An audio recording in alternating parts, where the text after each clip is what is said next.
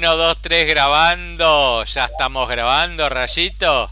Y como soy el coordinador de este viaje de egresados, como me acabas de decir. Este viaje de egresados. Off the record. y la serie. Eh, ya estamos largando la grabación del día de la fecha. ¿Qué onda, mi amiguito? ¿Cómo estás? Bien, acá, en este momento mirándome un dedo del pie, el, dedo fuck del pie, que lo tengo a punto de caerse. Está sumamente negro de, uno de los pogos, Fab, que, sufrí. ¿Te pisaron? En todos estos días. Yo supongo que sí, porque ¿cómo, cómo se va a poner negro si no? No sé cuál fue de todos, sinceramente. Pero bueno, en alguno de esos tantos pogos perdí un dedo. A lo mejor te agarró algún hongo de, de Lazo Fast y viste cómo es, ahora que está todo tan de moda Estaría aburrido si es eso. ¿Cómo fue? ¿Cómo fue los shows puntanos que te tocaron? Sí, complicado los shows puntanos. Eh, el festival bien, sinceramente me parece que siempre está bastante bien organizado.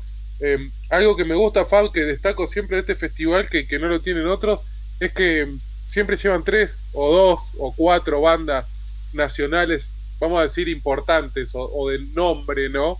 Eh, con convocatoria, pero lo que hacen es que meten una banda nacional, una local, una nacional, una local, entonces todo el tiempo hay bandas de acá que uno puede ver y conocer y que suenan muy, muy bien. Algunas bandas realmente merecían estar, viste, no sé, antes de las pelotas o antes de las pastillas del abuelo.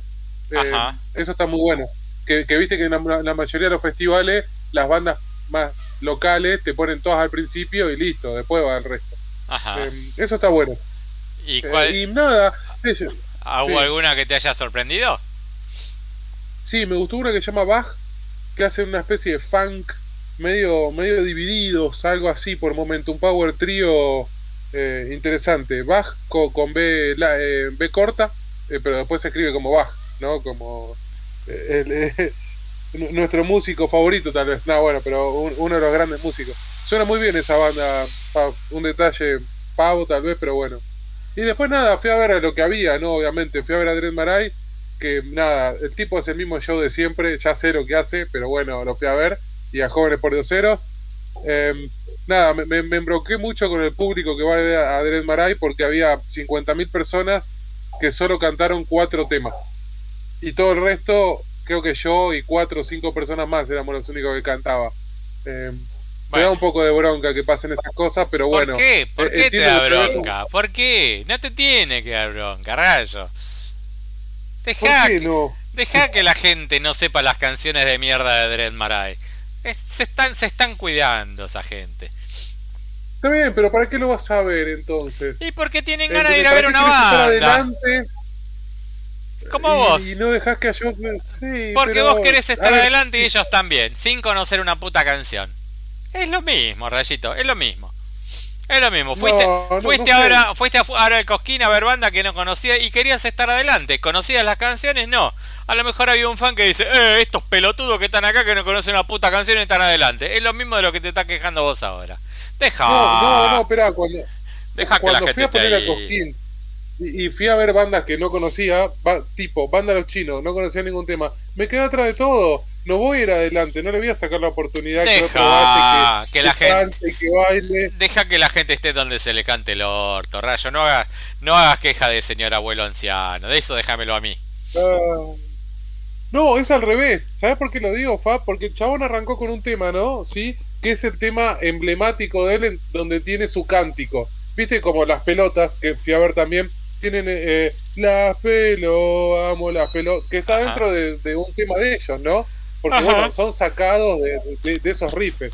Bueno, el chabón arrancó con un tema, aunque digan, que es Dale, Dale del Maray, y nadie lo cantaba. Y el mismo chabón incluso dice, che, el tema dice así, como para que, que lo canten, y la gente no lo canta. Entonces, deja que adelante, por lo menos estén los cuatro pelotudos que van a cantarle que están contentos con ir a ver el show del chabón. Que esté la gente donde se le cante el orto, está. Déjalo. ¿Dónde está el manual de quién puede estar adelante y quién no? ¿Qué está el que se le cante? No, no, no, no es que hay un manual, pero bueno, es algo que me, jode un poco a mí. Por eso, por eso. Yo te, te, entiendo. te, te, estoy buscando la lengua nomás, pero eh, deja, no te enojes por gilada. Ojo, esto pasa con este tipo de artistas y me doy cuenta por qué, porque es un artista que, nada, tuvo 3, 4 hits, muy hits, y la gente va a ver eso, y no pasó con una banda como Las Pelotas días después, ¿no? O, Estelares, o otras bandas que el público que va, Estelares sí, está bien, conocen dos temas más que el resto, porque van a ver Ella Dijo y Un Día Perfecto, pero te tocan aire, moneda corriente, otros temas que la gente conoce y bueno, eh, moviliza un poco más. Lo mismo las pelotas y demás. La verdad que estuvo bien, Fab, la, pasé bien, es un lindo festival. Eso es lo importante. Y escúchame, accesos, precios, esas cositas. Acceso muy fácil, muy fácil y muy bien. Es más, dejé el auto estacionado a una cuadra las veces que fui. Eh, re bien. Y sí, re bien. Y precios accesibles, no, sigue ganando San Juan en el tope de todo, todo. Pero Ponele, acá había eh, la pinta de birra artesanal 500 pesos. Bueno, re bien también. No me parece un mal precio, está bien. Un chori 700, 800 pesos. Chori normal, digamos, ¿no? Eh, no compré otras cosas. Hay un pancho 500, el super pancho. Ah. No me pareció mal, pero un extra super pancho me salió 600 en San Juan. Entonces, bueno, claro, claro. me parece que sigue ganando San Juan. Sí, sí, sí. Y, los precios que tiraste del Morphy no eran tan económicos. Que me no, acá había una, ponerle una docena de empanadas, 3 mil pesos. Me pareció caro. Sí, muy, sí. Empanadas al disco, frita, todo lo que vos quieras, pero me pareció caro. Sí. Entonces, los precios no estaban, no estaban mal, algunas cosas estaban bien, pero otras no tanto. ¿Todo eso dentro del predio o en las afueras que ponen puestitos, esas boludeces? Te, te, vas a cagar de la risa como es Fab, pero la realidad voy a decir que dentro del predio y afuera. El predio sí es, le dicen la plaza de la música, y es donde está la casa de la música en Villa Mercedes, que es un estudio de grabación. Eh, creo que el segundo, el tercero más grande en Latinoamérica. Es, muy lindo el estudio. ¡Eh! Mierda. yo lo vi porque, bueno, toqué hace un par de años y te hacen pasar como para nada, para sacarte la foto, para caretearla, viste, con el, con el coso de Rodríguez A, hay que ser honesto en lo que es. Bueno, no importa, lo conocí al estudio, tremendo estudio, muy bien, todas las paredes son de mármol en las entradas, está muy bien hecho todo. Y hay como una esplanada, ¿sí? en, la manzana, en esa plaza, y en esa esplanada hay un escenario. Pero ¿qué pasa? Tenés una calle al frente y hay viviendas de la gente. Eso es en, el medio de la ciudad de Villa Mercedes. Hay calles que atraviesan eso. Entonces, ¿dónde están los puestos? En las casas. Eh, es como si en la esquina de tu casa vos abrís la ventana y vendés birra y vendés sanguchito de milanesa. ¿Y esa era la gente que venía de esos precios? Y esa es la gente que vendía esos precios, exacto. Había dos puestos de, puestos adentro, ¿no? Que la, estaban más o menos al mismo precio igual. Eh, pero después el resto, todo gente de, sus casas. Que nada, en su garage hacen choripanes. ¿Y mucha gente? Había mucha gente, si en total fueron 200.000 personas, cuatro días. Estuvo la pastilla del abuelo, los cafres, Turf, Coti, Airbag, Dren Maray, las pelotas. ¿Y el día que estalló cuál fue? Y creo que no me olvidé ninguno de, los así importantes, digamos. Y cruzando el charco, cruzando el charco. Escúchame, ¿y el día que estalló cuál fue? Y las pelotas, creo. Porque es las pelotas. Igual es Vos entendés, no es sumo. Sí, sí, sí. Bueno, no, es las pelotas. No es sumo. Eh, pero digo, pero la, gente tiene esa idiosincrasia, digamos. Es, lo mismo que Sky. No, es lo redondo, pero. Claro, digamos, vos me entendés. Un, 30%, sí. Exacto, y encima estaba Estelares antes, cruzando el charco. Es una fecha piola, me parece, está buena. Y sí, la verdad que sí. Pero bueno, bueno, qué lindo, Rayito, que te gustó. Que estuvo lindo. ¿Termina temprano esas cosas o termina a cualquier hora? Dos y pico de la mañana, más o menos. Igual que en San Juan, que, en Cosquín, todo termina. Bueno, Cosquín no, termina a las 4 o 5 cada, pero bueno. Eh, me parece que está, es común, de común acuerdo que la banda más importante o, o el cierre del festival sea tipo 12, 12 y media de la noche. Ok. Bueno, eh, vimos varias cositas. Tenemos. A ver, voy a ordenar vimos cuatro cosas. No, bueno, ¿la de Otto vos la viste, Rayo? No, no. Bueno, entonces eh, voy a arrancar por esa. Y después vimos, hablamos de las otras dos que vimos los dos. Eh, voy a, la voy a ordenar a quien esté en esta, bla bla bla, estoy ordenando, bla bla. Bueno, lo primero que propuso mi amigo Rayito para que veamos es una un corto que se llama An ostrich told me that the war is fake and I think I believe it. Un avestruz me dijo que el mundo es una mentira y yo le creo. Básicamente es eso. Eh... La elegí porque es de los Oscars, Sí, perfecto, no, no, perfecto. Y yo también la había elegido por lo mismo. Eh... Ah, y ahora me hiciste acordar. Vi otro más, hubo otro corto de los Oscars. Ahora hablamos de eso. Me hiciste acordar. Ok. Bueno, eh, para mí el corto es un gran eh, largo. No sé, no, sé ni cómo describirlo. Eh, voy a decir que es una animación de muñequitos cuadro por cuadro, como si fuera pollitos en fuga. Stop motion. Un stop motion, gracias, no me salía la palabra y tuve que tirar ese ejemplo. Em, pero raro, raro. No sé, Rayo, si, eh, si querés contarlo vos y yo te complemento, porque coincidís, ¿no? Que es un gran eh, largo con una cara de signo de pregunta. No, no sé si está en un E. ¿Por qué? No, eh, no a ver. Es, un corto, sí. Eh, dura 10 minutos, creo, si mal no recuerdo. Y es verdad que se podría spoilear un poco si contamos toda la historia, creo. Ah, esa parte sí. Pero bueno, cuando arranca el corto, se ve como que se está filmando el corto justamente, ¿sí? que se está haciendo este stop motion. Y el stop motion trata de un oficinista, vamos a decir, o un empleado que trabaja en la oficina. Un vendedor. Un vendedor de electrodomésticos. vende electrodomésticos. y para ponerlo más, trabaja en un como un data center donde el chabón. Sí, en una oficina clásica de Estados Unidos, así viste, con cubículos. Una oficina comercial de venta donde todos tienen su speech prearmado para vender un artículo determinado. Eso es lo que hace el protagonista.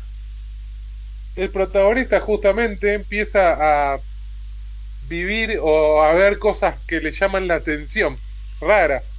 Eh, algunas de ellas involucradas con el stop motion en sí y jugar un poco con esa cuarta pared, vamos a decirlo, Fab, de alguna manera, porque están jugando un poquito con eso. Exactamente, nunca em, mejor descrito. El tema es que la filtración de la cuarta pared no parece del protagonista mirando a cámara, sí con la presencia de los eh, que hacen el movimiento del stop motion desde los costados. Entonces capaz que de repente en medio de un diálogo vamos a, a ver que aparece una mano, como que quiere agarrar el muñeco que se está moviendo.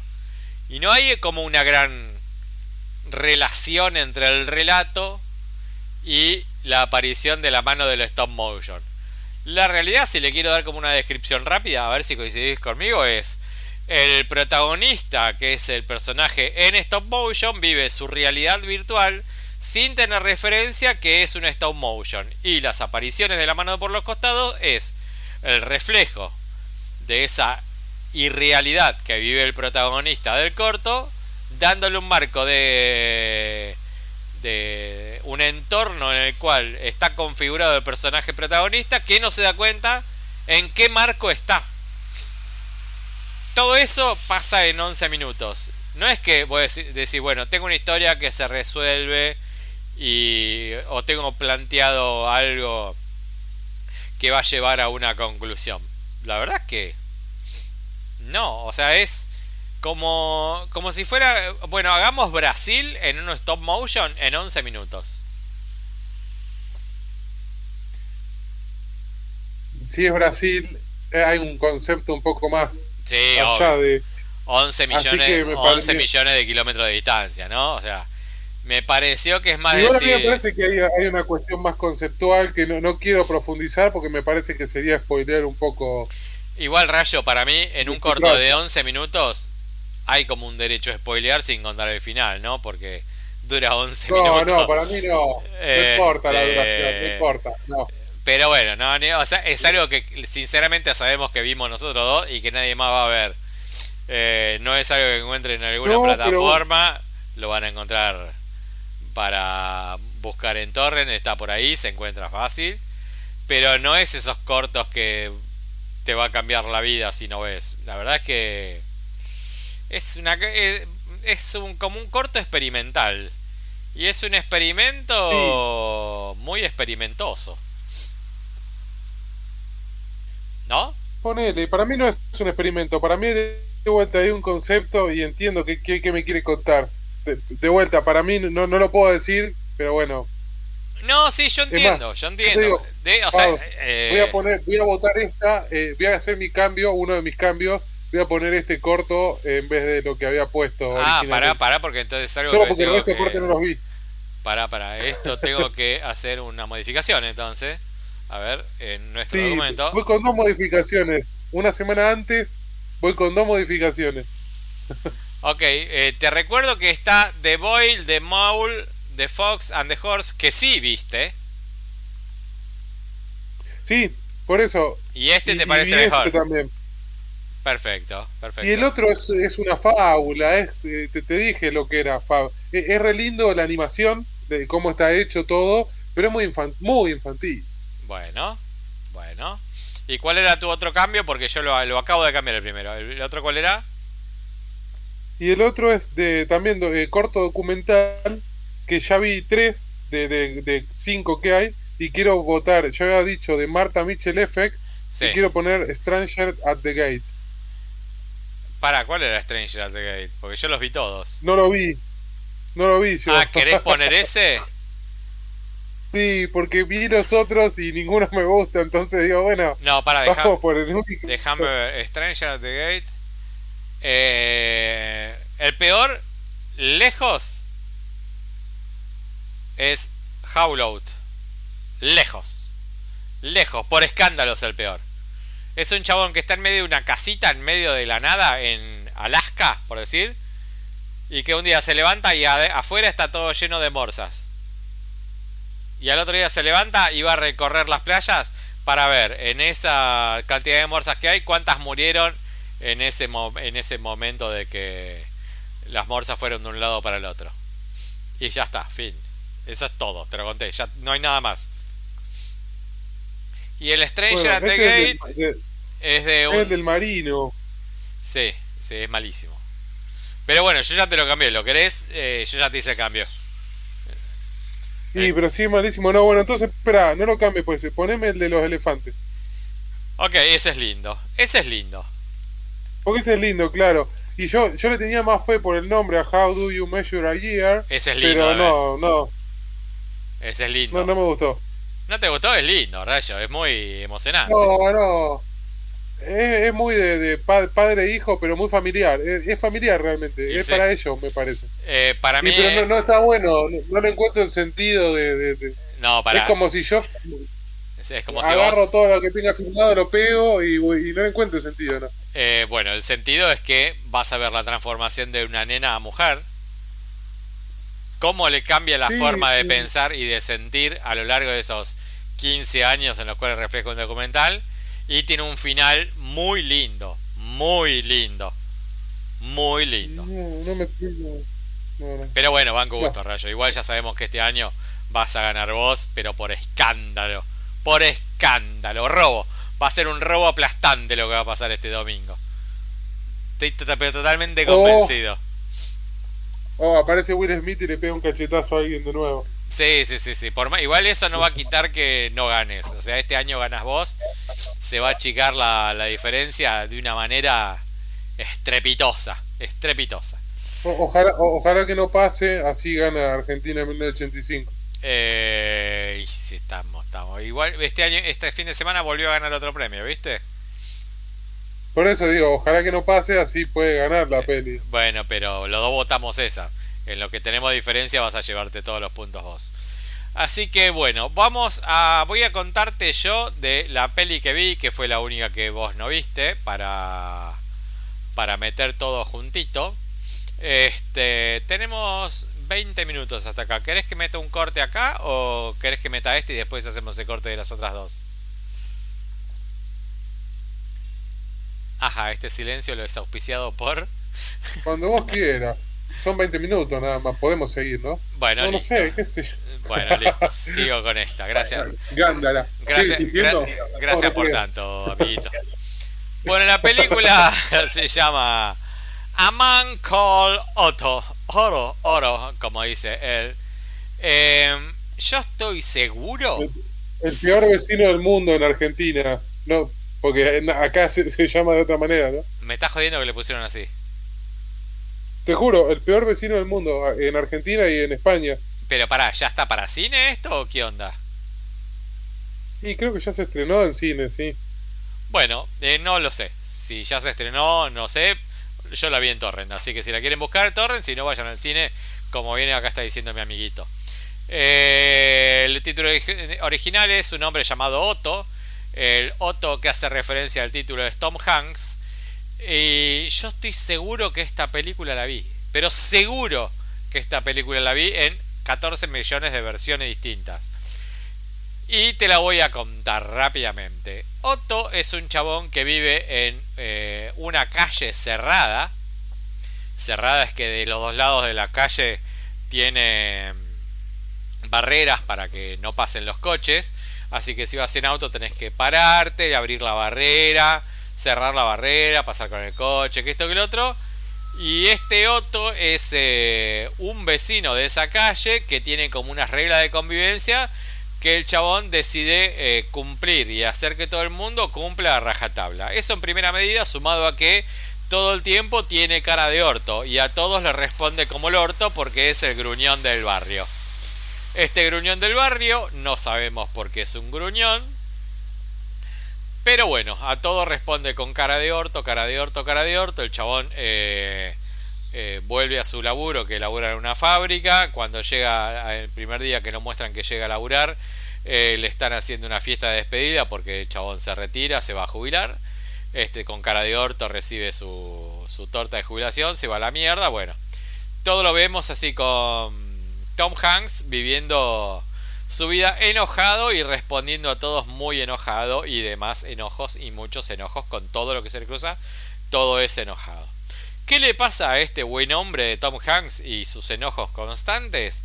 Se le muda una familia enfrente eh, cuya esposa es una chica mexicana muy simpática, muy entradora, muy querible, con su marido medio eh, protagonista de segunda selección, que medio que no aparece y que tiene dos nenas.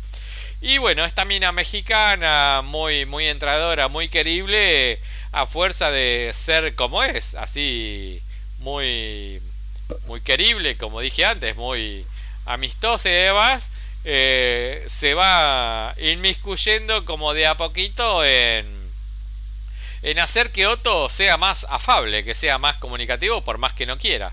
Muy rápidamente, muy rápidamente vemos que de entrada Otto va a una tienda a comprar un metro de cuerda y ahí rápidamente te digo vos, ¿para qué alguien con mucha actitud de cara de orto y demás quiere un metro de cuerda y que vive solo y todo le molesta y está todo muy triste? ¿Para qué quiere este señor un metro de cuerda?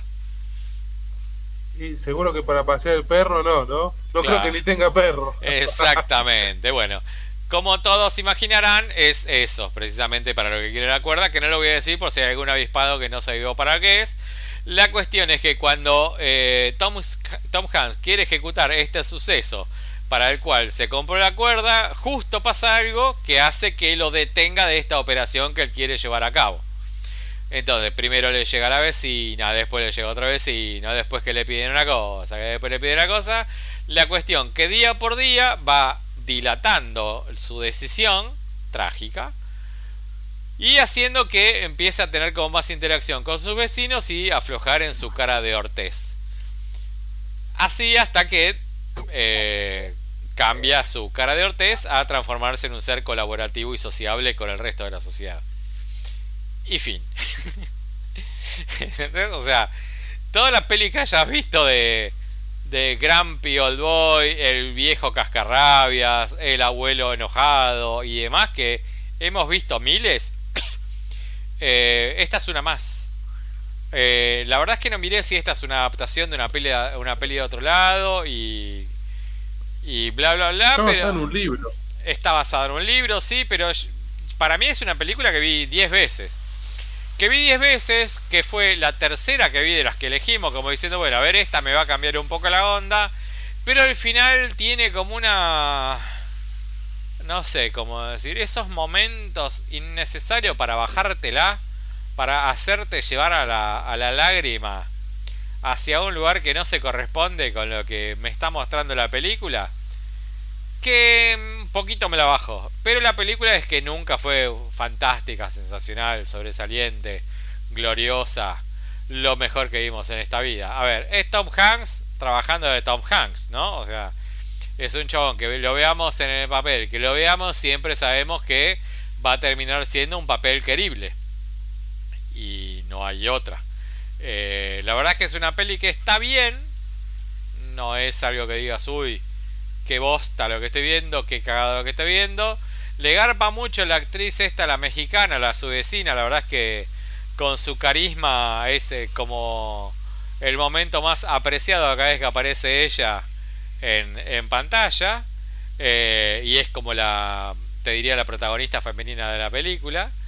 Y sus apariciones le dan como color a una película que es bastante gris. De hecho, de estar en un pueblo en el cual nieva mucho, tienen que sacar la nieve y se transforma todo en un color bastante blanquinegro que le, le, ayuda bastante al complemento de una vida gris. Una vida gris con un escenario blanco y negro hay una, una compatibilidad asociada a eso. Pero nada más, Rayito, la verdad es que no, no hay más. O sea, yo pienso que esta peli se le van a acercar. Los que quieran ver a Tom Hanks en, alguna forma, en el cine o bajándola o en algún servicio de streaming. Y el tráiler es está bien, es un tráiler que muestra, no, no te miente el tráiler, el tráiler muestra lo que vas a ver en la peli. Eh, yo diría que para mí está un poquito de más la patadita para abajo. Que esperable, te diría, no es algo que, uh, como me cagó la, la vida. Pero bueno, es la verdad es que la verdad es que se deja. No, no me dio ganas de verla, te digo. No, no, no, no. Me aburrió cuando me ibas contando. No, no, no, Rayo, a ver, es, es, todo lo que todo lo que está acá, ¿eh? No, no, no te dejé lugar a dudas. O sea, es un, un, tipo cascarrabia y que de repente va a dejar de ser cascarrabia por las circunstancias que lo atraviesan. Y el chiste está en eh, que te atraiga como alguien cascarrabia y deja de serlo y que te expliquen por qué este tipo era cascarrabia. No hay otra cosa, no hay otra cosa.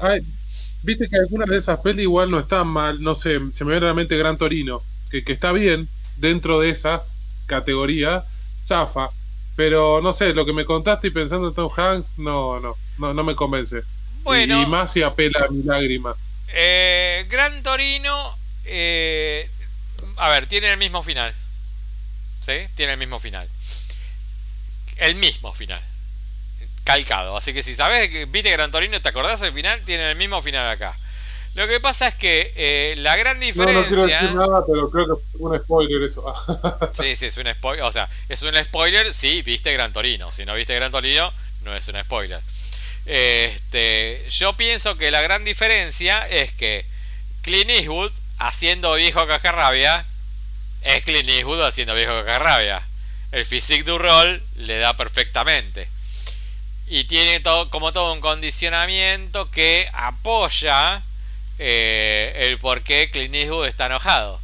Acá el que tiene que hacer su papel de enojado es Tom Hanks, que es un buen actor, puede lograr el personaje, está bien construido, está muy bien él como actor, pero no se caracteriza Tom Hanks por mostrarse en el villano de la película. Hagan memoria rápida y alguien que me diga dónde Tom Hanks hizo de villano. Yo creo que ninguna película hizo de villano. Eh, entonces, si me vas a mostrar un personaje principal que tiene que tener características de villano, es un papel que ya de entrada todos sabemos que no va a poder cumplir porque es Tom Hanks que no hace ese tipo de papeles. Hay como una gran diferencia en quién interpreta el rol. Después, eh, la diferencia que tiene con Gran Torino es que Gran Torino deja de tener una, como una mirada más de, de derecha y de colaboracionista con la sociedad y demás, y que esto y lo otro, que es propia de la mirada que tiene Clint Eastwood con respecto al cine en general y su forma de filmar, por más que eh, estén dentro del mismo entorno. Y esta eh, está parada en el lugar de ser una película apta para todo público. Y no se mueve de ahí. ¿Entendés? O sea, más allá que tiene como dramitas, pero es una película apta para todo público. Gran Torino creo que se acerca mucho más al drama que esta. Esta le hace una circunvalación al, drama. Porque eh, no lo ayuda Tom Hanks en haciendo de villano, no lo es. O sea, me cierra por ahí. Grabamos media hora, rayito, metemos un cortecito y grabamos la segunda parte. Y dale, dale, dale, venimos con la propaganda. Dale, vamos. Palabras necias.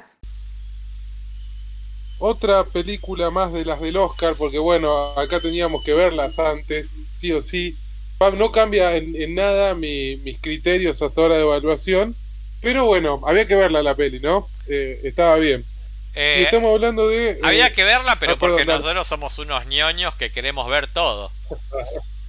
sí, pero si llega a ganar, ¿qué haces? Ponle que gana, vamos a suponer que gane. Y no la viste. Y me voy a, me voy a querer matar, porque Avatar, que es la única que me, quedé sin ver, eh, si llega a ganar medio Oscar, voy a decir la concha de la lora no la pude ver. Pero bueno, y algún y, seguramente es, cada vez a los técnicos seguro que alguna se va a llevar. Porque se lo van a dar, se lo van a dar. Y bueno. Pero lo que pasa que cuando estaba para ir a verla, eh, que tenía como el ímpetu de decir, bueno, la voy a ver, la voy a ver, la voy a ver. Cuando vi que decía tres horas y media, me quería matar, me quería matar, me quería matar. Pero le, le, puse como garra, le puse como garra y después, eso fue como la primera cosa que me frenó. Después dije, voy. Y iba a ir, ponerle un sábado, ponerle, no sé, un sábado era, y a ir a ver la versión 4D y 3D en este cine ultra, ultra lindo que tengo acá cerca de casa. Y digo, bueno, ya que voy a ver esta cosa, una 3 horas y media a ver una película, digo, bueno, voy a ver una peli 3D y 4D juntas. Con toda, la con toda la de la ley. Y era un sábado que estaba re lindo, re lindo, y me habían puesto la, la, versión, la, la función a las 4 de la tarde. Digo, entro a las 4 de la tarde y me voy a ir a las 8 de la noche. Perdí el sábado. Perdí el sábado. Sí, obvio. No voy, no voy. y después pasó el tiempo, pasó ponerle una o dos semanas. Digo, bueno, voy hoy, un, un domingo, ponele, voy un domingo. Y cuando, eh, cuando me puse como para verla, eh, cuando busqué como para verla, solo estaba la versión 3D. Y dije, a la mierda, ya está, para ver la 3D la bajo cuando esté, por, cuando esté para bajar. Ahí ya ya la descarté, así que es la única de las 10 que me quedó sin ver y que no creo que vea porque no creo que esté habilitada. Pero bueno, la que estamos hablando ahora es Woman Talking que está contando Rayo. Woman Talking, eh, película. Eh, a mí me complicó un poco, se me complicó verla, Fab. Pensé que iba a ser más sencilla, pero. A mí también, Rayito, a mí eh, también, coincidimos plenamente. Ah, bueno, a ver, ¿de qué se trata? es una, eh, un grupo de mujeres en una comunidad religiosa, no sabemos bien qué religión, pero bueno, puede ser algo que ver con, Dios. Claro, puede ser como un Amish, un Menonita, algo Yo así. Pensaba en algo así también, pero bueno, en ningún momento hacen una explicación muy... No lo dicen. Es esto y, listo, que eh, se dan cuenta de lo que están viviendo, ¿sí? Que las están violando, que las están golpeando, que abusan de ellas, que las tratan muy mal. Claro, pero pará, pará, pará, oh. frenate, pero no es, que, no ah. es que se dan cuenta. A las minas los chabones las drogaban y las minas dormidas se despertaban con dolor, eh, dolor entre las piernas, moretón entre las piernas, eh, de repente había algunas que estaban embarazadas, sangre en la cama. No podían detectar con, eh, qué le pasaba hasta que de pedo enganchan a un chabón que se dan cuenta que las violaban que a las minas las violaban con eh, con este cómo se llama eh, con, coso para las vacas. no con coso con, tranquilizante para vaca que le daban y con ese tranquilizante para la vaca claro con eso las minas las dormían y las violaban. Y estas violaciones eran todas las minas de la comunidad todas no es que bueno las minas que no sé que ya están casadas que te no no no por la por, por la por la aviación pasaban todas las minas, desde nanitas de 12, 13 años, hasta las viejas, hasta las minas de 30, 40 años casadas, todas las minas eran violadas. Entonces, ¿qué pasa? Como descubren eso, a los chabones son apartados de la comunidad por un tiempo, por el cual van a ser juzgados los varones y las minas quedan eh, en un granero decidiendo qué quieren hacer. Es el, comienzo, el planteamiento de qué va a tratar la película. Te dejo seguir, Rayo. Y a ver, espera, toda la película es eso, es ver a, las minas, ir al granero este, sí, a, a, todo el grupo de mujeres de la comunidad, a nada, a que cada una plantee su situación, sí, si quiere irse, si quiere quedarse, si quiere eh, luchar, si no quiere luchar, y van a contar parte de su historia y vamos a conocer un poco el pasado ¿sí? de, cada una de ellas y vamos a ir viendo cómo, nada, se tratan de convencer de cuál es la decisión, la mejor decisión a tomar. Hay un solo hombre en la película en sí, ¿no? Aparecen un montón de hombres, pero ninguno lo vemos bien, el único que se ve es el notario, digamos, de todas estas reuniones, ¿sí? Que es un pibe que había ido a la universidad y que sabe leer y escribir, porque las mujeres de esa comunidad no pueden leer y escribir, eh, así que es quien toma nota, y bueno, nada, complica un poco algunas de las cosas el, pibe este, ¿no? Para, para algunas de las chicas. Eh, para mí la peli es un drama de, de vuelta, es una obra de teatro, podría pasar todo adentro del granero. Exactamente, eh, exactamente. Las cosas que pasan afuera me las pueden contar, y me las pueden narrar si quieren, o, o ni siquiera las puedo entender, porque de vuelta, no tratan de, estúpido al espectador.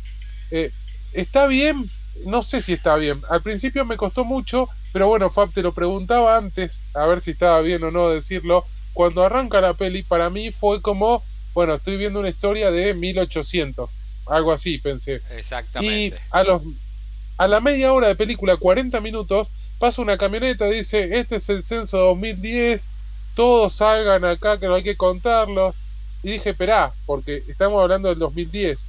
Y ahí mi cabeza y mi contexto cambió, me hizo un poco más fácil entender qué es lo que estaba pasando y por qué se está contando y cómo se está contando. Entonces, la peli como que al principio me dolió y después, bueno, le encontré un justificativo un poco más, no sé, real.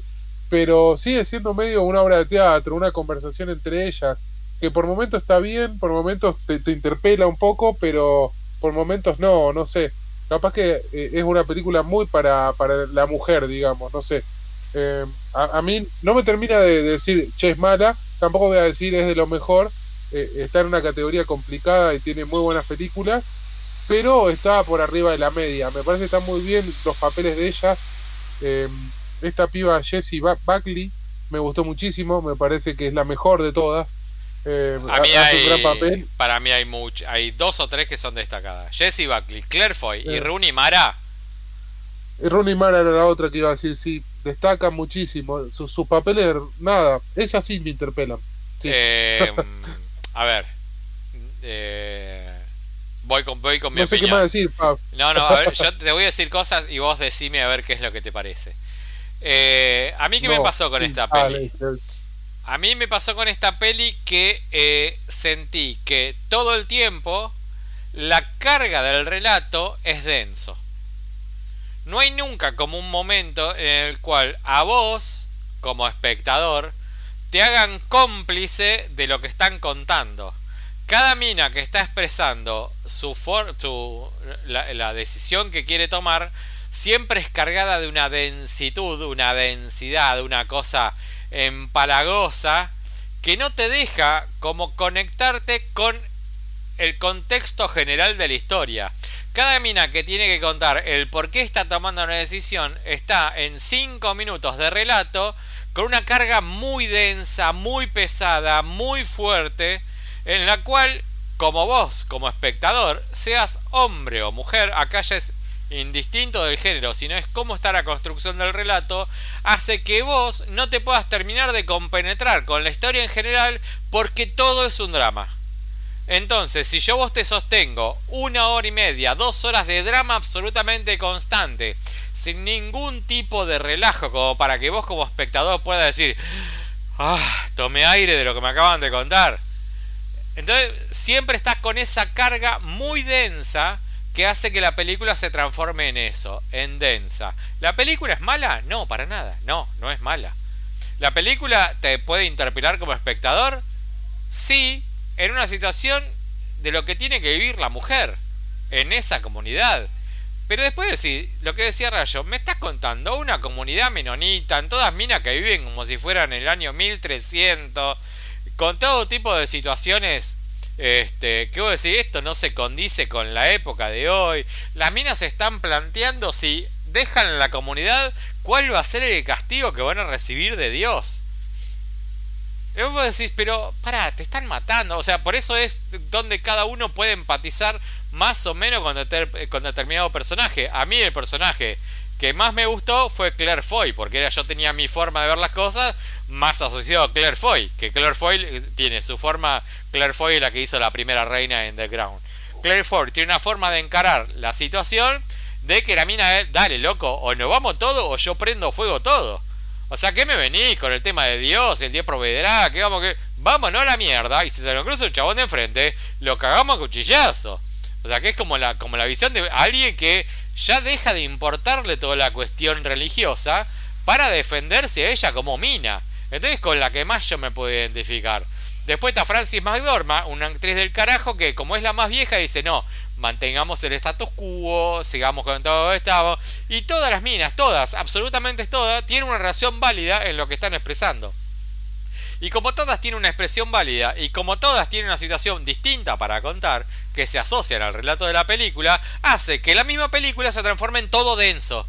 Porque vos decís, a ver, estas minas no saben ni leer ni escribir y tienen que hacer como una votación que pasa al principio de la película que a través de dibujitos y con cruces le estamos mostrando en un dibujito de irse o en el, otro, en, otro, en el otro dibujito es quedarse y las minas tienen que firmar con una cruz. Eso queda en un empate y las minas tienen que definir entre las, todas las múltiples opciones no vamos, nos quedamos. Y toda la, después toda la charla de cada una de las expresiones de la mina es no vamos, nos quedamos y el porqué de no vamos, nos quedamos. Pero toda la película se centra en eso, en nos vamos, nos quedamos, nos vamos, nos quedamos y cada relato de las minas es cargado a una intensidad total que no apoyan a lo que tiene que ser el nos vamos, nos quedamos. De hecho, el nos vamos, nos quedamos lo, resumen, lo resuelven en cuanto, Rayo. En los últimos tres minutos, dos minutos de película. O sea, no hay como. bueno. Claro, o sea, todo lo que todo lo que vos querés llegar, ¿entendés? O sea, entendemos el concepto de vuelta, el concepto aristotélico del arte, ¿sí? O sea, tenés un comienzo, un desarrollo, un final. Vamos a ponerlo bien fácil. El comienzo está planteado muy rápido. Las minas descubren que las violan, que son por los tipos y tienen que tomar una decisión de si se quedan o se van. Eso es muy rápido, eso pasa 15 minutos. 15 minutos. Desde ahí hasta los últimos 5 minutos de película es siempre el mismo tema. Y no cambia. Entonces, esto es lo que me es lo que decías vos, pues, que, decime si estamos coincidiendo. Eh, para mí, lo que transforma en denso esto es que no hay una alteración en el desarrollo de la película. Siempre es nos vamos, nos quedamos, nos vamos, nos quedamos, nos vamos, nos quedamos, pero no me cambia nada más. Es, una obra de teatro, la charla de ellos en el granero. Sin hablar mal de una obra de teatro, ¿no? pero es como lo, es como lo planteás, es como lo planteás. Y de hecho te transforma una cosa densa y oscura, hasta la propia iluminación apoya esta densa oscuridad. Este debate lo están teniendo de noche, con una iluminación baja, y todo se va a dar cuando llegue el día para ver qué es lo que hacen cuando lleguen los varones del juicio que están atravesando, que vaya a saber cuál es el juicio. No saben, no, no se saben, porque los tipos no están presentes. importante, eh, muy buena fotografía la, la peli. Exactamente, exactamente. Vamos a, enseñar de a poquito que la fotografía es lo que ilumina un espacio oscuro y no la transformación de mostrarte un paisaje. Eso no es la fotografía, eso es la cinematografía. Este, pero bueno, a ver, la película es una película que está bien y la verdad que está bien. Para mí tiene un error, esto para mí es que me hizo enojar casi te diría, es que al principio hay un comentario escrito en palabritas, en letritas, ah, que dice... Lo, vivo, lo leí y dije, Pablo debe odiar a esto. Pero literal dice, empieza la película con un texto que dice, esto es una obra de ficción pensado por una mujer. ¿Qué me cambia? ¿Qué me cambia? ¿Qué me a ver si me cambia en algo. O sea, ¿qué me querés decir? Miren lo que pensó una mujer. No, entiendo, no entiendo a qué va. O sea, ¿qué me tenés que contar que es una ficción? Bueno, gracias por avisarme que la ficción que estoy viendo es una ficción. Te agradezco tantísimo. Y que lo escribió una mujer. No sé, ¿qué, qué, tipo de empatía querés lograrme con eso? Ninguna. La verdad es que ninguna. Que voy a tener empatía después es con todas las minas, que son varias minas en escena, muchos actores, todas muy grosas, todas están muy bien, nadie puede decir que alguna mina de las actrices que están que esté mal, porque todos están de muy bien para arriba, todas. Este vas a empatizar más con el relato de cada una. Pero después que, que me tengan que explicar al principio, esta es una obra de ficción de una mujer, me pareció una pelotudez. Ahí me restó dos puntos. Y después, bueno, o sea, es como la capacidad del relato. Es, a ver. A mí, no me jodió por. Este, después, como te, me contás una historia, vos me podés contar la mejor historia del universo y me la contás de una forma que me aburre, yo me voy a aburrir. Porque yo soy espectador de la historia. Capaz que la historia es lo más importante del universo, pero si no sabes cómo contarla, me perdés como espectador por la capacidad de no narrar. Y acá el problema básicamente está en que el guion tiene tantas cosas enroscadas en lo mismo que te pierde como, como espectador. No hay forma de que alguien que, vea esta película, que esté absolutamente metido con la situación que nos está contando, que haya un momento que le diga, che, dale, man, a ver, contame otra cosa. Porque de dos horas que dura la película, tenés una hora cuarenta y cinco que está ocupado en decirte lo mismo. Una y otra vez lo mismo. Lo mismo y lo mismo, lo mismo, lo mismo. Por eso agradezco las apariciones de de Rooney Mara que le aporta otro tipo de mirada y la mina tiene un ángel que te lleva la película a otro lugar. Porque la mina cuando se ríe te pone la película a otro lugar. Con esas breves apariciones que tiene Rooney Mara, que tiene otra forma de ver las cosas, y una sonrisa de ella, su leve sonrisa ante el relato te saca de lo denso de todo el relato que está aparejado a la situación. Y después, bueno, creo que todos nos caracterizamos con Claire Foy va, no sé, digo todo, estoy, no sé, estoy suponiendo. Este, yo, bueno, voy a decir todo. Yo me sentí eh, de, de, todos los, de todos los, los, relatos, es con el que más me sentí identificado. O sea, la mina se da cuenta que la están violando a ella, a su hija, a su nena más chiquita, la van a violar y que esto y el otro. La mina dice, o nos vamos o yo prendo fuego todo, literal. De hecho, ella lo dice, o me voy o me transformo en una asesina acá. La, la vieja también te hace empatizar mucho, pobre cuando se saca los dientes, me sentí muy mal, te juro que era eh, fue uno de los peores momentos para mí. Claro, pero, a ver, de vuelta. ¿Es mala la peli? Para nada, para nada. El, eh, ¿Las actuaciones son malas? Ni en pedo. ¿La película está filmada mal? Ni de casualidad, está re bien filmada. La cinematografía está, está bárbara, lo que acabamos, perdón, la, la, fotografía está bárbara la fotografía. No hay nadie, no hay nadie de 20 minas que están trabajando en escena que está montada en 6, 7 minas que son todas protagonistas, que están todas geniales, están todas geniales. El problema mayor de acá... Claro, es que sí. La mayor problema para acá es que no tenés como una fuga del drama como para darle al espectador un momento de respirar dentro de lo denso que construye el relato. Ese es el mayor problema que tiene la película. igualmente también puede ser el mismo drama, pero que no sea solo basado en che, nos vamos, nos quedamos. Si no, anda construyéndolo de a poco. Contámelo de otra manera. No arranques tan rápido. Hacé que dure más el, inicio de la historia. Haceme sufrir. Mostrame cómo ellas no entienden. Sí, sí, sí, sí. Y pero... capaz que así, Ojo, eh. al contármelo de otra manera, tengo un punto de quiebre a los 40, 45 minutos y después me queda menos tiempo de charla y discusión y eso hace que sea un poco más leve, ¿no? Es que sí, tal cual, tal cual. O sea, para mí es el el punto está ahí. El punto está en ese lugar. Eh, ojo, esto es muy de percepción personal. Eh, no lo hablamos esto con Rayo y sin decirnos, creo que los dos fuimos más o menos encarados como para el mismo lugar, ¿no? O sea, es una película que te va a costar ver. Y vos decís, ¿por qué me está costando ver esto? Porque es densa. La película es densa. O sea, no, no, no es mala, pero es densa. Pero bueno, esa es... Eh, me, tuve como un problema con las tres películas. Que con las tres películas me costó mucho identificarme con la historia. Y esta, creo que de las tres que vimos, podemos decir que esta fue la mejor cita, Rayo. me gustó más de Son a mí. Ah, Perdón. no, bueno, yo de Son tengo para matarla por todos lados. Ah, matala tranquilo, entonces, dale. Eh, a ver, no, no la voy a matar tanto. Creo que si a vos te gustó, quiero que vos hables más de, de lo que te gustó y en todo caso yo te complemento algo más. Pero, a ver, voy a ir con algo... Eh, a ver, la película es The Son, ¿sí? El hijo. Eh, ¿Tenés el nombre del director por ahí, Rayito? ¿De este chico? Este silencio lo auspicia. No, a ver, pero espera, que no lo tengo, no lo tengo. Eh, Rayo, siempre esto me lo tenés. Florian Seller. Florian Seller. Ok. Bueno, este, este señor que se llama Florian Seller es un director que filmó una película hace dos o tres años atrás que la película se llamó The Father, El Padre.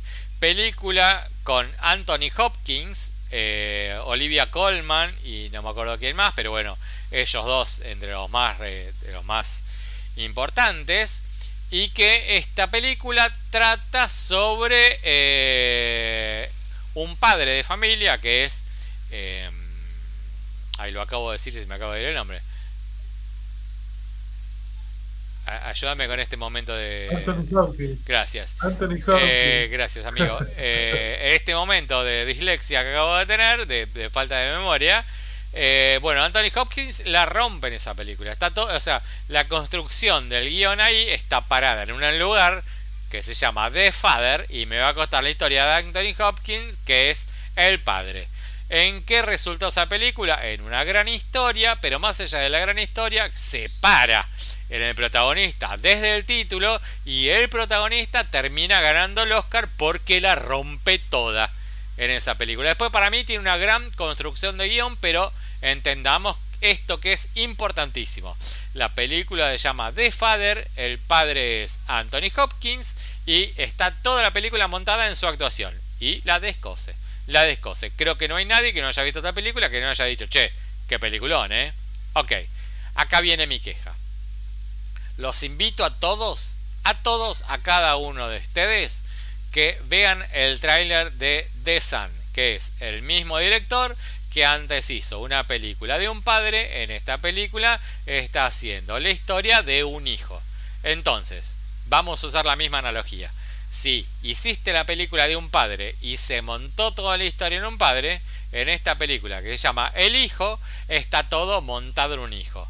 ¿Cuál es mi mayor queja de la película? El que hace de hijo es pésimo. Pésimo. Creo que es el peor actor que vi en muchísimo tiempo.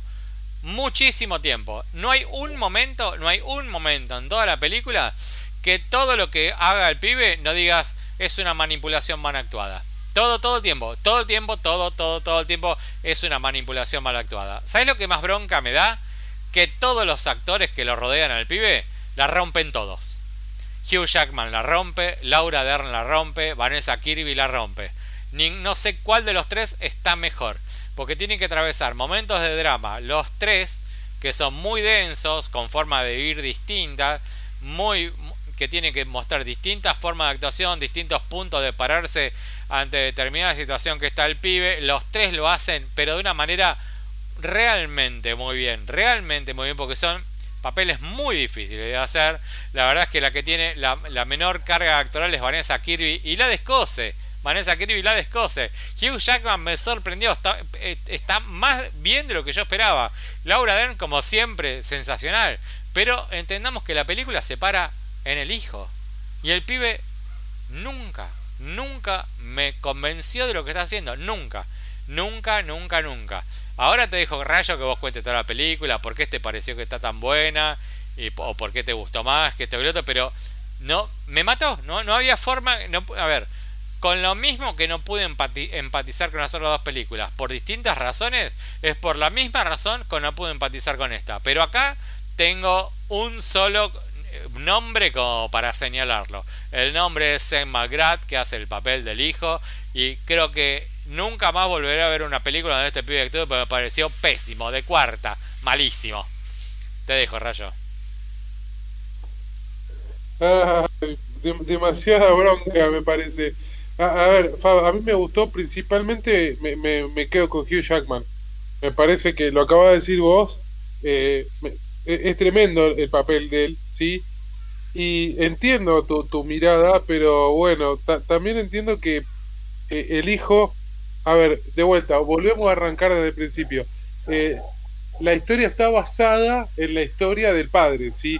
Y justamente es el hijo ahora.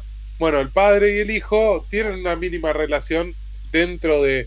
Sería como una precuela la película esta, podemos decirle. Sí, Aunque no, tenga nada que ver con lo anterior. Claro, no es precuela eh, porque no tiene absolutamente nada de relación, pero podemos decir que es el mismo universo, sí. Sí. Bueno, dentro de eso, dentro de ese concepto, vamos a llamarle concepto, mira, ni siquiera universo, para que suene mejor y no suene a Marvel, ¿no?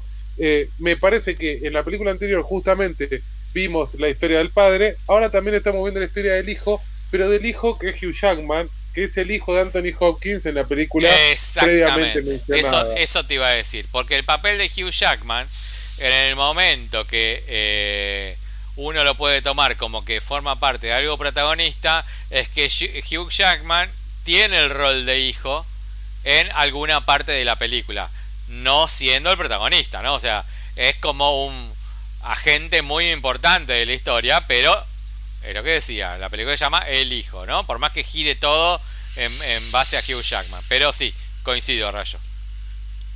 Bueno, y, esa parte, de, digamos, de, guion, de idea, de que también es el hijo, de vuelta, pero también al ser el hijo es el padre, incluso se habla, y, me gustó mucho eso, que, que, se ponga en juego en la conversación que tienen ellos, sí, me parece algo muy bueno.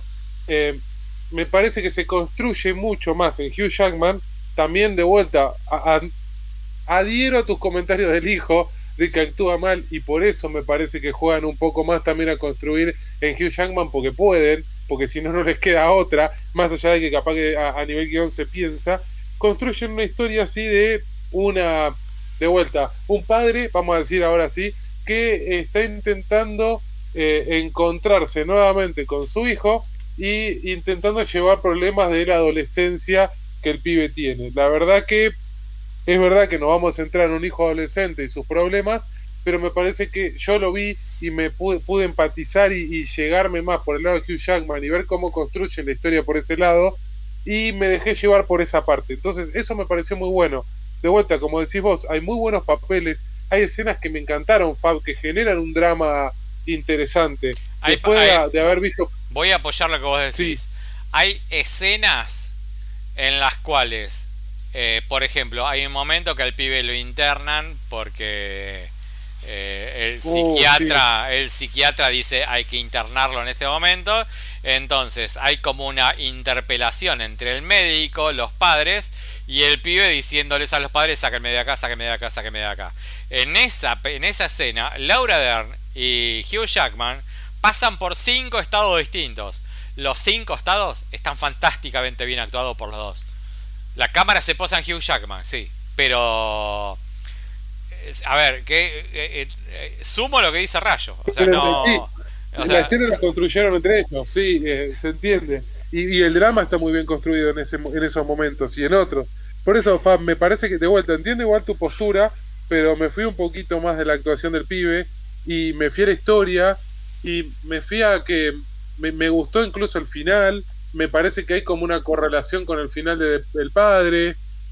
Em, me parece que lo fueron construyendo al final y nos fueron avisando que iba a pasar y, como que nos fuimos dando cuenta y, nada, lo dejamos llevar y fluyó. y estuvo muy bien. Voy a seguir apoyando lo que decís. A ver, entendamos que a mí la película me hizo odiarla por el pibe, ¿eh? No, porque todo lo que dice Rayo es válido.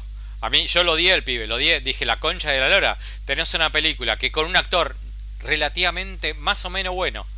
Poneme a cualquiera de los pibitos de Stranger Things y se transforma en un peliculón. Cualquiera, elegí el pibe que quiera de Stranger Things y, es un peliculón. Este pibe te hace dar ganas de cagarlo a trompada. Toda la película. Este. Te da propósito también igual, eh, Fab, un poco que, te den esa bronca y ganas de cagar la trompada. No, el pibe Como para generar un poco... no, no, no, lo, lo, digo como, viste, ya sé, sí, pero viste cuando querés dudar. No, fue una decisión, fue una propuesta estética. Y es mentira, no había plata para la iluminación. Pero bueno. A ver, toda, la película, toda la película es un peliculón. Pero el mayor problema es el pibe. Y la película se llama The Sun. O sea, el problema está ahí, no lo puedo esquivar. No lo puedo esquivar. Sí, te entiendo. Este... Como yo le vi el hijo en el, en el otro lado, no me dejé llevar por eso. Eh, a ver, la película básicamente es Laura Dern que está separada de Hugh Jackman. Hugh Jackman está con Vanessa Kirby casado en, en, un nuevo casamiento en la cual tuvieron un nene chiquito, un bebé, el que están, eh, el que están bueno, criando. Y bueno, Laura Dern eh, todavía está dolida por la separación de Hugh Jackman, pero bueno, cae a la casa de a la casa de Hugh Jackman con su nueva pareja, le dice, "¿Qué haces acá?" Y ella le dice, mira, la verdad que el pibe está desatado. Es un mes que no va al colegio, no sé qué chota hacer, la verdad, no me, no me quiero hablar, no tengo idea. Eh, y el tipo dice, bueno, está bien, genial, bueno, voy a hablar con el pibe, que el pibe venga a vivir para acá. Es el comienzo de la película y va a ir por ahí. Eh, pero todos están bien, todos están bien, pero me, me mata el pibe, me mata el pibe, me mata, lo, quiero matar al pibe, pero me da, me da bronca porque me da bronca porque está desperdiciada la película, porque todos laburan bárbaro. ¿De dónde salió este pibe? Yo lo busqué en IMDB digo, ¿pero por qué lo elegiste? Hace otro casting, ¿qué pasó? O sea, ¿se te cruzó? ¿Es amigo tuyo? ¿Qué, qué, qué onda?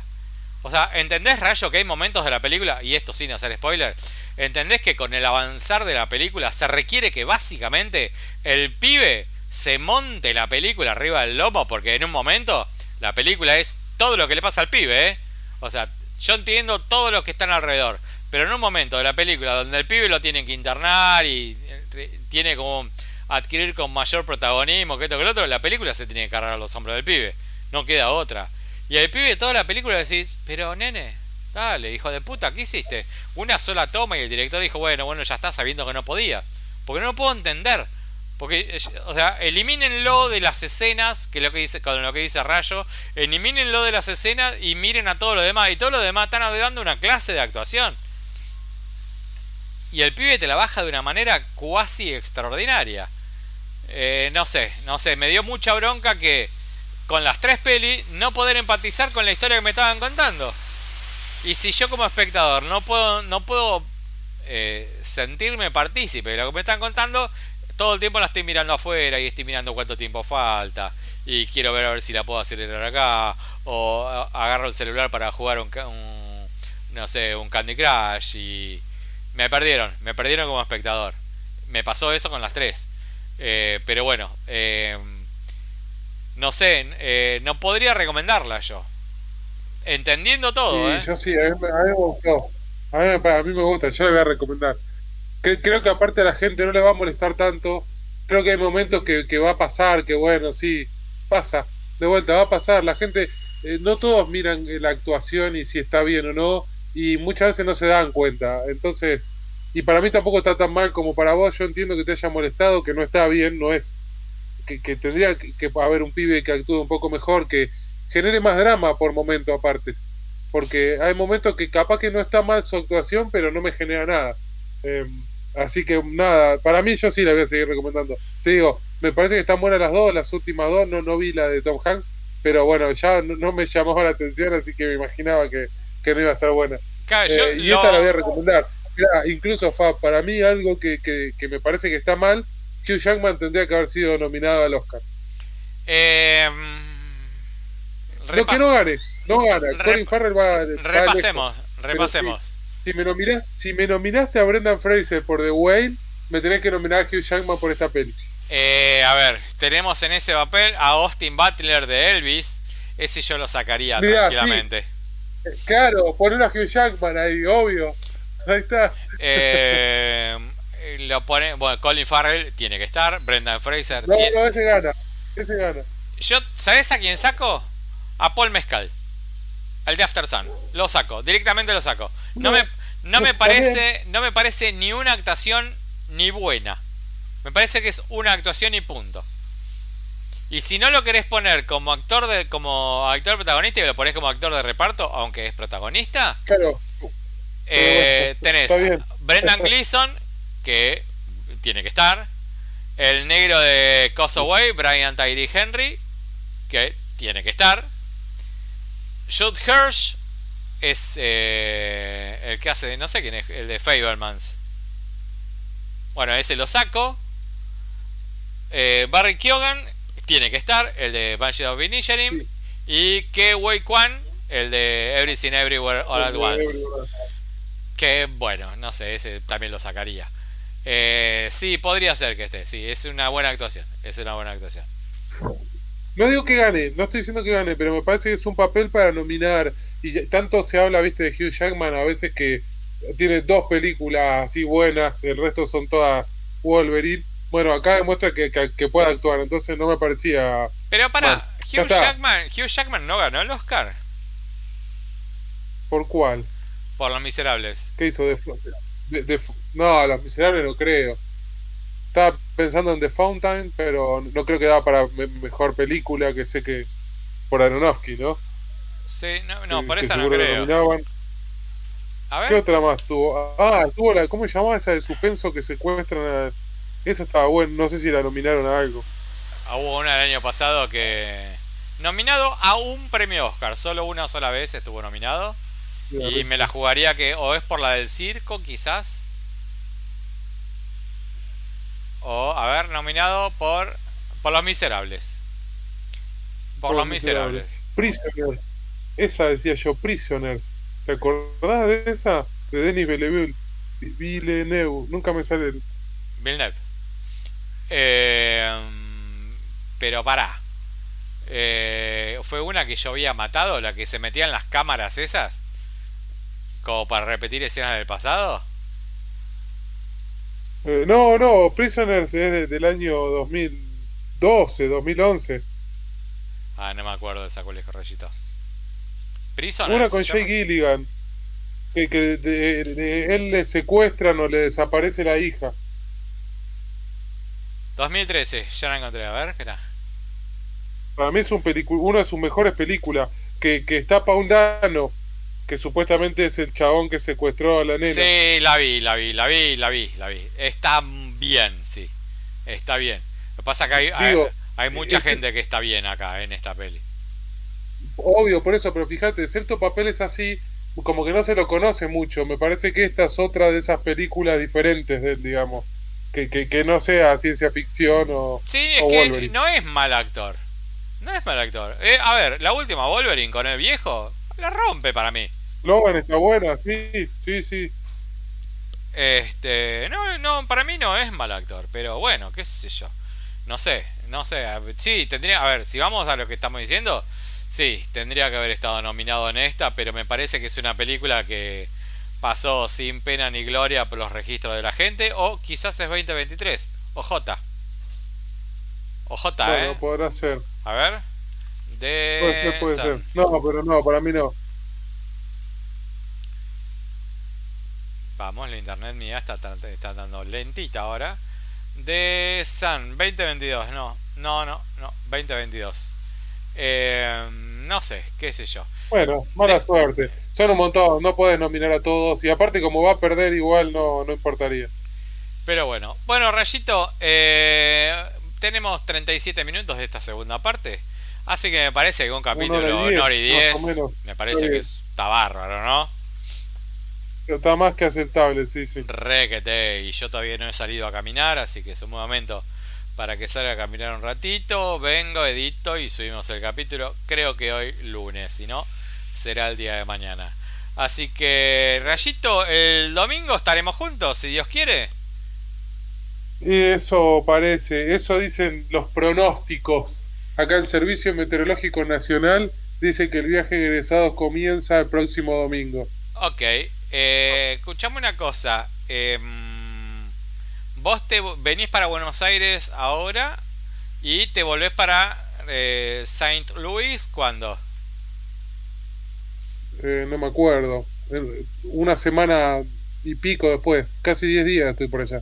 Ah, un montón. O sea que podemos grabar un capítulo con los pormenores del Lola Palusa y luego otro capítulo de cine. Oscars y demás. No creo con los del Lola porque me parece que ni bien termina el Lola ya me voy. Pero si el Lola Palusa no termina el domingo, ¿no es este fin de semana? El otro domingo termina. No sé cuándo es. El otro fin de semana, no este fin de semana que viene, el ah, otro. y vos este ya fin venís. de semana son los Oscars. O sea que vos ya este fin de semana. Sí, eso seguro, obvio. Mi casa es tu casa. Este. O sea que vos venís para acá ya este fin de semana, pero podemos tener actividades de Friend Truly Friends. Sí, hasta que bueno, empieza la palusa después del fin de semana. Durante la semana podemos tener actividades y el fin de semana no. ah, buenísimo. Escuchame, ¿el viernes estás acá? En el Lollapalooza, sí. No, este viernes. ¿Estás acá? No, el domingo. ¿El, ¿El domingo venís para Buenos Aires? Claro. Bueno, listo. ¿Y a qué hora venís? Voy a los Oscars. Y no sé, ¿a qué hora arrancan los Oscars? Esperame con la alfombra roja. No, si no, no, y te quiero de frac. Oh, por supuesto, obvio, obvio que ya me compré ropa para, para la ocasión y toda la pelota. Pero bueno, bueno, Rayito, esto acabamos de tener una charla a vivo que tendríamos que haber tenido fuera del podcast, pero bueno, queda. Sí, yo te iba a decir, pero bueno, demasiada información. pero bueno, así que eh, los fans y eh, generadores de generadores de amistad que quieran buscar a Rayo, sepan que el día de los Oscars va a estar en mi casa, que queda en Jujuy. Eh, así que lo pueden encontrar ahí. Así que Rayito, sin más, luego de tres películas que la verdad eh, no, no vimos, vimos, tuvimos algo de series esta semana. No, yo estoy viendo un montón, pero ninguna terminó. No puedo hablar. Todavía. perfecto, no, porque yo no me acuerdo de haber visto nada.